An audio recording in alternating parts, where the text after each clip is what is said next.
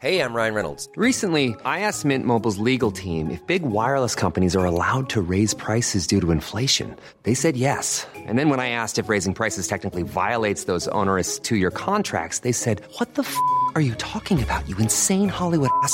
So to recap, we're cutting the price of Mint Unlimited from $30 a month to just $15 a month. Give it a try at mintmobile.com slash switch. $45 upfront for three months plus taxes and fees. Promo for new customers for limited time. Unlimited more than 40 gigabytes per month. Slows. Full terms at mintmobile.com.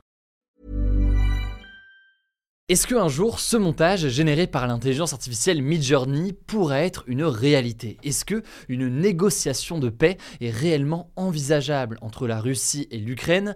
Le tout euh, dans quel cadre? C'est une vaste question, mais une question euh, ô combien importante qu'on va donc analyser euh, ensemble. C'est le sujet à la une des actus du jour aujourd'hui. Alors, si je vous parle de ça aujourd'hui, c'est notamment parce que ce mardi, un appel très marquant a eu lieu, un appel téléphonique entre le président ukrainien Volodymyr Zelensky le président chinois Xi Jinping. C'est la première fois qu'il dialogue directement comme ça depuis le début du conflit.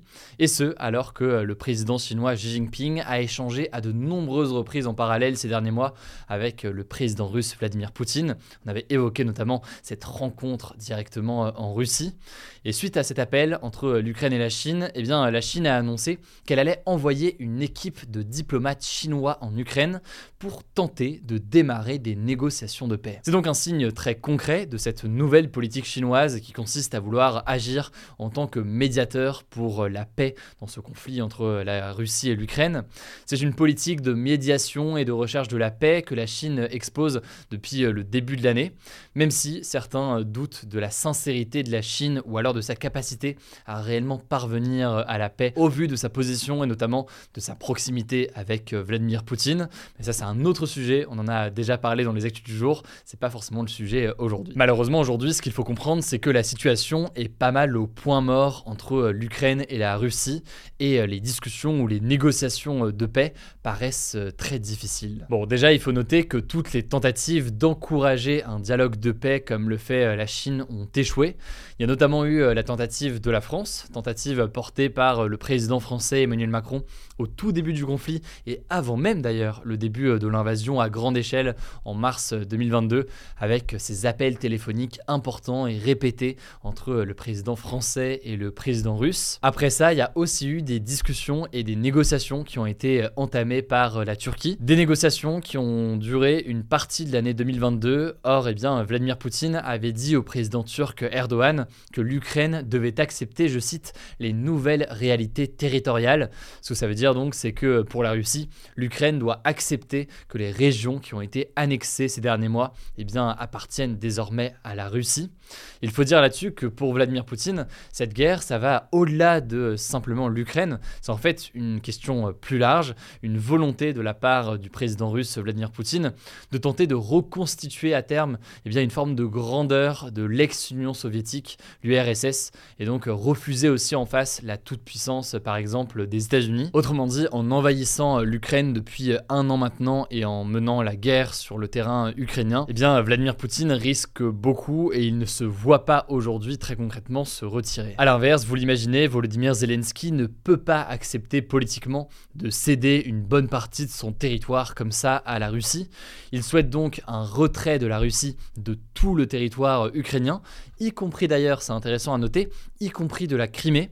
La Crimée, c'est donc ce territoire qui a été annexé par la Russie en 2014. Mais en l'occurrence, concernant la Crimée, il semblerait qu'un certain nombre de dirigeants occidentaux, donc euh, ils peuvent être nord-américains ou euh, européens, qui aident donc financièrement et militairement l'Ukraine, ont formulé à demi-mot que la Crimée serait sûrement difficile à récupérer de la Russie et que eh bien, ce serait peut-être un territoire à laisser à la Russie pour espérer un accord de paix. C'est un sujet qui embarrasse pas mal les alliés de l'Ukraine. Je vous mets un lien en description si vous voulez en savoir plus. Bref, quoi qu'il en soit, vous l'aurez compris, la dynamique n'est pas à la négociation. L'Ukraine est en train de recevoir des nouvelles armes qui viennent notamment du coup des Occidentaux et elle prépare une contre-attaque militaire pour tenter de reconquérir ces territoires qui sont occupés aujourd'hui par l'armée russe. Mais cependant, si on creuse un petit peu, c'est intéressant de noter qu'il y a quelques leviers sur lesquels eh euh, en cas d'accord de paix un jour, les deux pays pourraient euh, jouer. D'abord, première chose, certains spécialistes estiment que pour essayer de parvenir un jour à un accord de paix,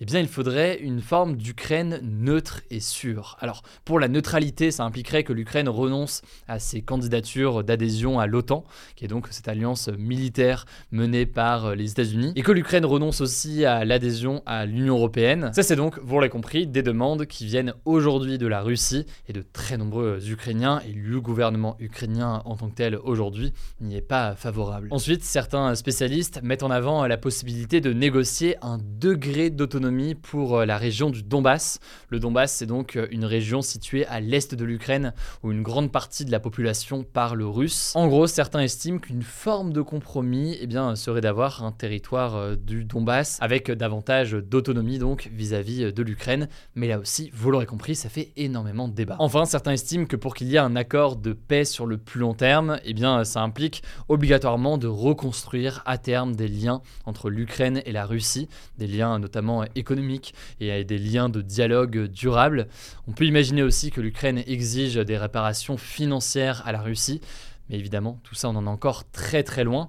Ce qu'il faut bien comprendre, c'est que ces éléments, ils n'ont pas été évoqués publiquement ni par la Russie ni par l'Ukraine. Aujourd'hui, l'Ukraine dit vouloir reprendre tout son territoire et la Russie ne veut pas euh, reculer. Mais c'est des éléments dont on pourra peut-être entendre parler dans les prochains mois ou dans les prochaines années, selon les avancées des discussions. Enfin, et après on passe au sujet suivant, mais il faut aussi euh, noter la question des accusations de crimes de guerre contre la Russie et contre Vladimir Poutine.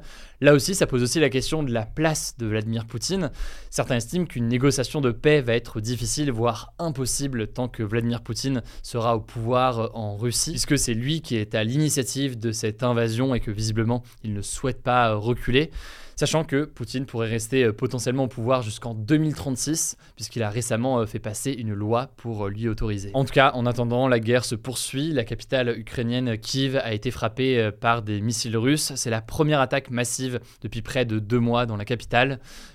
Avec Blanche pour les actualités en bref et je reviens juste après. Merci Hugo et salut tout le monde. On commence avec une première actu, l'inflation, donc la hausse générale des prix, a grimpé à 5,9% sur un an en avril contre 5,7% en mars d'après de nouveaux chiffres de l'INSEE. Et si on s'intéresse plus précisément à l'augmentation des prix des produits alimentaires, elle se situe à près de 15% sur un an. Là-dessus, Emmanuel Macron a déclaré en début de semaine dans une interview aux Parisiens que, je cite, les prix alimentaires, ça va être dur jusqu'à la fin de l'été et plaide pour que le travail paye mieux, renvoyant la balle aux employeurs. Deuxième actu, toujours en France, ce vendredi, les internes en médecine ont fait grève pour protester contre leurs conditions de travail jugées indignes. Les internes se sont des élèves dans leurs dernières années d'études de médecine qui travaillent dans des hôpitaux, en cabinet ou en clinique. Et selon les syndicats d'internes, leur salaire est de 1800 euros par mois en moyenne, alors que leur temps de travail dépasse régulièrement les 58 heures par semaine. Et donc avec cette journée de grève, les internes demandent plusieurs choses pour remédier à cela.